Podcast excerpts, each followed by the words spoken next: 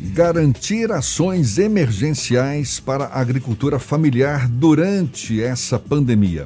É a proposta do projeto de lei Assis Carvalho, já aprovado pela Câmara e pelo Senado, e à espera da sanção ou não do presidente da República, Jair Bolsonaro. O projeto está baseado em três eixos: produção, comercialização e renegociação das dívidas destes beneficiados. Quem fala mais sobre o assunto é o deputado federal pelo PT na Bahia, Zé Neto, um dos parlamentares que participaram da discussão e até da elaboração do projeto. Nosso convidado aqui no Issa Bahia. Seja bem-vindo. Bom dia, deputado. Primeiro, Beltrão, um prazer imenso falar contigo. Satisfação grande. Eu sei que é uma referência da comunicação em nosso estado. Professor da turma toda aí, e também falar com todo o seu público.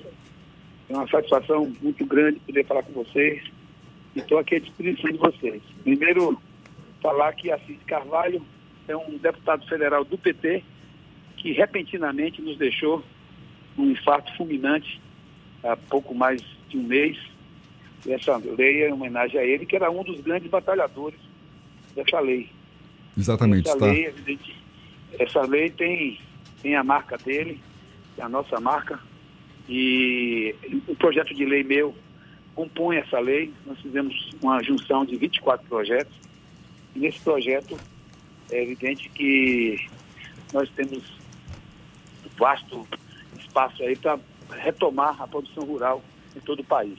A minha norma é uma norma específica que, na verdade, tratava das questões relacionadas ao prazo, aos juros que a gente precisava de mais prazos e o limite do, do, dos valores. O valor ficou em 10 mil reais, que são uma opção nossa, nosso projeto, que já era o 2853, e já está aprovado, inclusive, na Câmara Federal.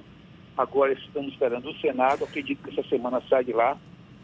E essa lei institui uma linha emergencial de crédito ao amparo ao Programa Nacional de Fortalecimento Agrícola, né? Pois é, essa lei, ela, é, que por enquanto ainda é um projeto, né? Ele prevê auxílio emergencial, recursos para estimular a produção agrícola, ampliação de prazos para renegociar dívidas dos agricultores. E qual a sua percepção diante do esperado posicionamento do presidente Jair Bolsonaro? Tem clima para ser sancionada da forma como foi aprovada? Está saindo do Senado, já está saindo do Senado agora. E aí, Beltrão, é, já está na mão dele no prazo de de, de sanção. Eu espero que ele sancione, porque ele deixa para sancionar sempre no último momento, quando os prazos já estão todos vencidos. Já passando pelo Senado, a gente esperava que de imediato, como as outras normas todas, infelizmente, foi assim com, com a cultura, foi assim com o auxílio emergencial, foi no último dia, na última noite, no último dia. Ele dizia, todo mundo que queria 200 reais, passou para 600, e depois ficou agora aí o Brasil inteiro dizendo que foi ele que deu os 600. Essa parte do jogo da política, vamos entender isso. Pelo menos, não respeitar, mas entender. Então a gente espera que agora, o mais rápido possível, são 10 mil reais, com juros reduzidos. A gente tem uma necessidade imensa de fazer com que esses recursos cheguem na ponta. Isso é algo para ontem e eu estou esperando que nos próximos dias saia. Recursos que sairiam de onde, deputado? Sairiam da União, um aval da União, e com essa garantia da União. Porque não adianta a gente colocar mais, mais endividamento, inclusive sem garantia da União, nas costas daqueles que estão passando por um processo dificílimo. Alguém fala assim, ah, mas ninguém deixou de comer. Deixou. Deixou até porque os grandes eventos, as grandes festas deixaram de ser, deixaram de acontecer. Por exemplo, você imagina o prejuízo que a agricultura familiar teve com relação, com relação a esse a esse momento aí, não tendo, não tendo São João, imagina como, como é que ficou essa situação do, do, do, da agricultura familiar. Então é um processo absurdo que a gente vive de recomposição e retomada, que já viu também tendo agora uma retomada com juros menor, com prazo de carência maior, com todo um processo de garantias, inclusive para aqueles invisíveis que vão também receber essa ajuda. Zé Neto, você falou que o governo federal tem se aproveitado e utilizado o discurso de que foi o presidente Jair Bolsonaro que concedeu o auxílio emergencial de 600 reais. E aí a gente pode entrar até numa disputa, num, num debate sobre o duelo narrativo em que há um grupo político que hoje é representado pelo presidente Jair Bolsonaro no plano federal e há o grupo político que é simbolizado pelo PT, do qual o senhor é filiado. Essa disputa narrativa é um dos grandes desafios do processo político para a reestruturação da esquerda aqui no país? Eu diria que não é disputa narrativa só. Também tem. Você sabe, você é um comunicador e você está aí ao lado de um outro grande, prazer falar contigo também, você é uma figura, eu tenho muito carinho. Vamos saber, bom ver você nessa estatura que você está hoje. Mas, Fernando, é também a narrativa que a gente faz. Agora, vai ser muito mais do que a gente vive. Todo mundo que acompanha de perto a política como vocês, sabem que ele queria 200 reais e queria 200 reais para dois meses, três meses no máximo, a gente nem previsão de três meses. Então a gente viu que estava errada, a oposição propôs 1.040, como estava acontecendo nos países do mundo, que deixaram de lado os orçamentos e foram para dentro de uma guerra, que nós estamos até hoje dentro de uma guerra, né? Nós não estamos ainda com tudo gatinho, como a gente fala na Bahia, está tudo bom não. Nós estamos dentro de uma guerra. Lembre quando o Brasil entrou na Segunda Guerra, gastou 16 vezes o orçamento que tinha no ano, para poder se manter de pé, dentro de um processo econômico absurdo que a gente vivia no mundo. O mundo, eh, depois dessa pandemia, quando for arrefecendo, como já está em alguns lugares, cada um vai cuidar de seu cada qual. E a gente vai ver um processo de globalização que já estava lá para trás, desaparecer praticamente do cenário político e econômico. E a gente tem que recompor nossa economia a partir do que a gente vai construir de políticas públicas. Essa situação de 600 reais, para ele foi um acaso, porque ele foi contra até o último momento, tanto que você vê quando é que ele, quando é que ele sancionou. E para pagar, você lembra também a confusão que foi desses caras para pagar. Não foi fácil já pegou lá no meio da pandemia. Então, e ele, todo mundo sabe que achava que se desse esse dinheiro, o povo ia ficar dentro de casa. Ele queria que o povo fosse para a rua, porque ia quebrar o governo dele, que não sei o que, que isso e aquilo, e ia tirar ele da métrica. Qual é a métrica dele? Estado, microestado. Sem dinheiro para educação, sem dinheiro para saúde, na mão do setor privado. Todo mundo está vendo isso. O que tem daqui para frente, que eu acho que ele não vai, essa situação da, do crescimento dele nas pesquisas, eu acho que é cíclico e também volátil, é que ele tem que fazer política pública o que, tá, o que as pessoas estão aí dizendo, ó, continue. É o recado das ruas. Deixa esse dinheiro aí, porque tá, o, tá, tá bom só para o pobre? Não. Tá bom para a economia, tá bom para o comércio. Eu vi um, um, dono de shopping me dizer aqui, de feira, que ainda bem que esse cara fez esses, esses 600 reais rodar. Eu vi aqui o presidente da CBL me dizer a mesma coisa, que o que está segurando a economia são os 600 reais. Na Bahia foram 16 bilhões que chegaram. Então isso é importante, ninguém vai me dizer que não é importante, que não tem efeito. Só que isso não está conjuntural, isso não está dentro da política pública do governo dele. Ele não tem política pública e nem tem para isso. Então acho que a gente tem aí, como você falou, um pouco é a narrativa, mas muito mais vai ser efetivo o debate de qual é a política pública de cada um e o que é que cada um defende do ponto de vista do tamanho do Estado, da necessidade de atenção social, de atenção educacional, de atenção à saúde, principalmente, Fernando, de atenção à saúde. Eu acho que depois de toda essa confusão que a gente viveu e essas, essas mortes dolorosas, quero aproveitar aí também e ser solidário e passando os sentimentos para os baianos e brasileiros que perderam seus parentes, suas, suas vítimas, né? E que ainda estão aí apreensivos com aqueles que estão internados. Então, depois de tudo isso, a gente vai ter um novo parâmetro, um novo, uma nova conjuntura, e é aí que esse debate vai se dar de forma mais intensiva. Por enquanto, está no calor da pandemia e as coisas vão se, a, se acalmando e cada um vai mostrando o, o seu o, o seu quilate, o seu tamanho, o que pensa e o que quer para o povo. Zé Neto, mudando um pouco de assunto, o senhor é um político que tem como uma das bases o município de Feira de Santana. Como é que está o projeto do BRT em Feira de Santana? Em que pé tá. está?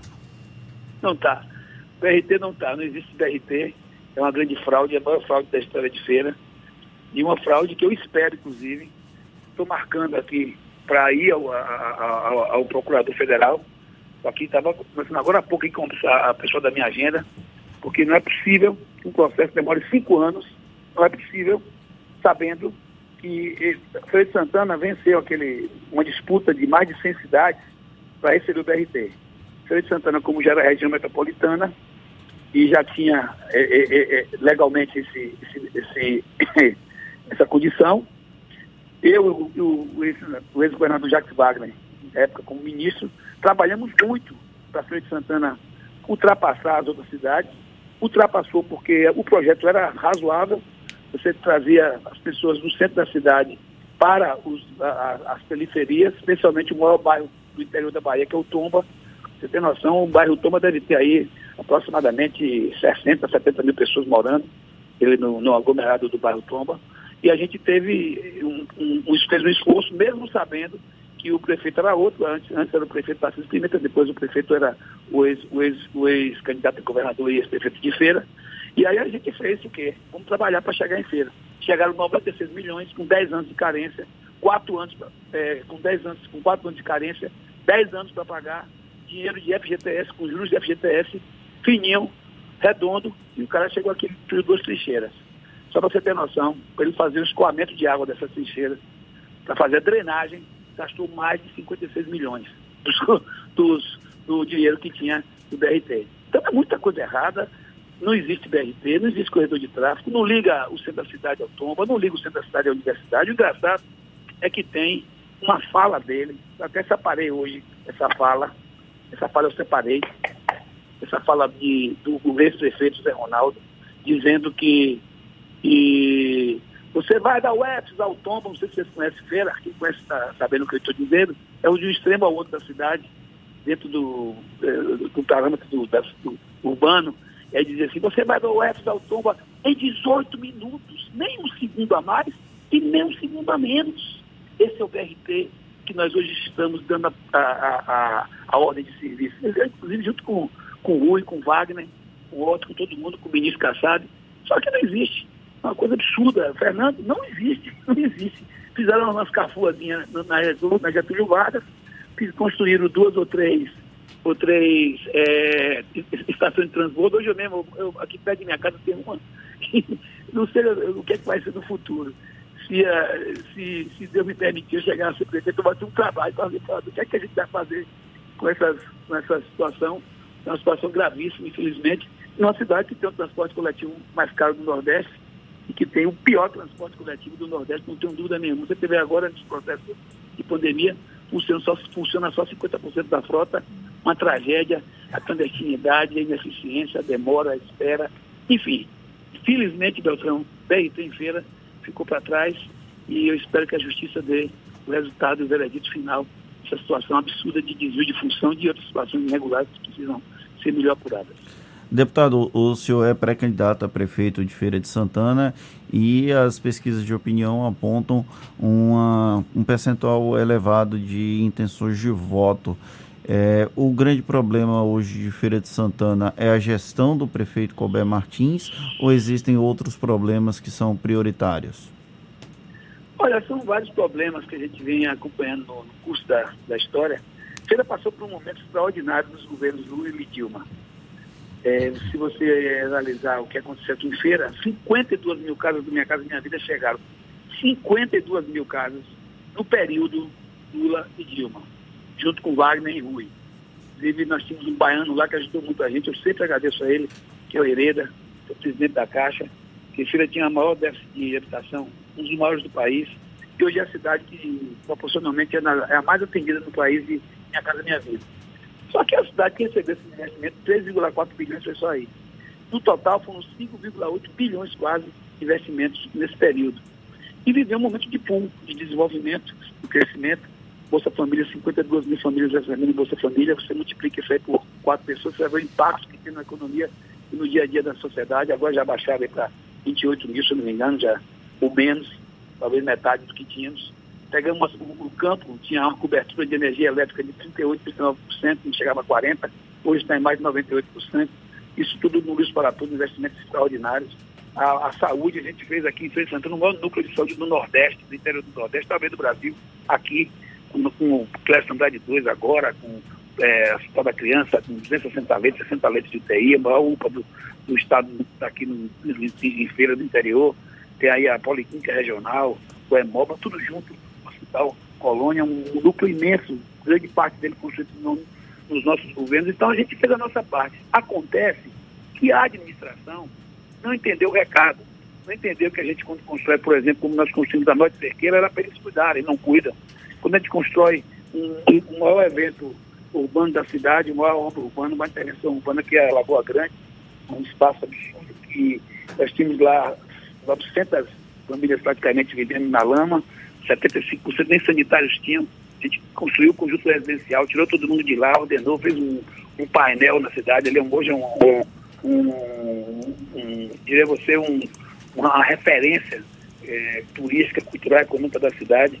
E aí, de repente, eles não cuidam e ficaram nessa picuinha contra o Estado, nesse desmonte de, de, de harmonia, que eu acho que isso é uma das coisas piores. Ter harmonizado mais com a gente a saúde para combinar as coisas de forma a integrar a, a parte urbana. Você vê, teve até um, se você lembra, na época que você estava trabalhando aí eh, na, na, no site, é, tinha aqui uma Ayrton Senna, a gente fez tudo, né? tiramos, a, a, fizemos relocação de quase 50 famílias, fizemos terraplanagem, fizemos tudo, na hora de fazer a avenida, como era o Estado que quer fazer, tínhamos 11 milhões água com o projeto, tudo, tudo, tudo liberado, eles passaram um ano e oito meses, mas não liberaram a obra, porque diziam que tinha outra coisa para ser feita ali, fez 5 milhões, depois que Dilma, no fim de governo, arranjou é, 5 milhões para fazer a obra, mas uma coisa assim absurda que demonstrava claramente essa desarmonia com o Estado. O problema é esse, essa desarmonia administrativa, essa falta de diálogo institucional, inclusive não só com o Estado, mas também com o governo federal, que hoje tem lá um, alguém que eles fizeram o apoio, mas não conseguem também estabelecer um elo, porque até agora não chegou nada de governo federal praticamente. A única coisa que inauguraram aqui foi o que já estava desde a época de Dilma em curso, veio para a época de Temer, depois chegou aí com muito atraso, uma obra aqui, uma coisa pequena. Então o Feira de Santana também não recebe. E no mais, é o desgaste. Você pergunta a qualquer pessoa de feira, vocês que conhecem feira, Beltrão conhece. Você perguntar, o picareta de feira está melhor ou pior? Bem pior. São João de Feira está melhor ou pior? Bem pior. O centro da cidade de feira está melhor ou pior? Bem pior, bem pior mesmo. Agora eles querem a toque de caixa em três meses, resolveram que não resolveram em 20 anos depois de uma pandemia, botando todo mundo para fora troca de caixa, que não vai funcionar assim. Construíram um shopping popular também, não deu certo até aqui, está tudo complicado. Você pergunta o centro de abastecimento, que é a célula mais importante da economia da cidade, principalmente da informalidade da nossa economia, está lá também numa tragédia, que é uma coisa que as pessoas que trabalham lá, que frequentam, não merecem. Aí você pergunta como é que está a administração no, no, geral, muito desgastada, e alguma coisa foi feita, não vou dizer que não foi feito nada, que também seria minha parte exagero, mas eles, hoje, evidentemente, que a cidade clama por mudança, por novos ares, por oxigenação desse processo que já tem 20 anos na mão de um, de um, de um comandante que comanda com mão de ferro, inclusive todo mundo sabe em feira, que o atual prefeito não governa nada. Deputado. De, se eu não for prefeito, porque não, ninguém sabe, a Deus pertence, vai ser alguém da oposição, eu tenho certeza que a cidade vai ter um processo de mudança. Deputado Zeneto, muito obrigado, muito obrigado, deputado Zeneto, deputado federal pelo PT aqui na Bahia. Muito obrigado pela sua participação, pelos seus esclarecimentos. Seja sempre muito bem-vindo e até uma próxima. Bom dia para o senhor. Eu que agradeço demais o espaço de vocês. Quero lembrar uma coisa que hoje eu vi no noticiário, me preocupei. A situação do coronavírus ainda não está resolvida a gente está todo mundo, todo mundo cansado também de pandemia, porque no Brasil foi o lugar que mais demorou a pandemia, né? o isolamento. No mundo foi o lugar que mais demorou. Ainda tem mais coisa para a gente enfrentar aí. Infelizmente, desatino de alguns que deviam estar ajudando então, e não colaboraram, ficaram no proselitismo. Então é preciso, nesse momento que a gente está encerrando essa audiência, aproveitar a audiência de vocês, lembrar, gente, vamos usar máscara, vamos botar o álcool gel na mão, vamos lavar as mãos, vamos manter o distanciamento social relativo, porque a gente está vendo que não tem como estar tá antes, a pelo menos nos lugares, manter um pouco de distância, todo mundo usa máscara, lava as mãos toda hora, para a gente ir conseguindo ultrapassar até que chegue aí uma, uma, uma, medida definitiva, que seria uma vacina com êxito, né, com realmente condições de nos dar possibilidade. E no mais, agradecer a todas e todos vocês que nos deram audiência, toda a equipe. Prazer imenso falar com as feras aí da comunicação do nosso Estado. Bom dia, Deus conosco.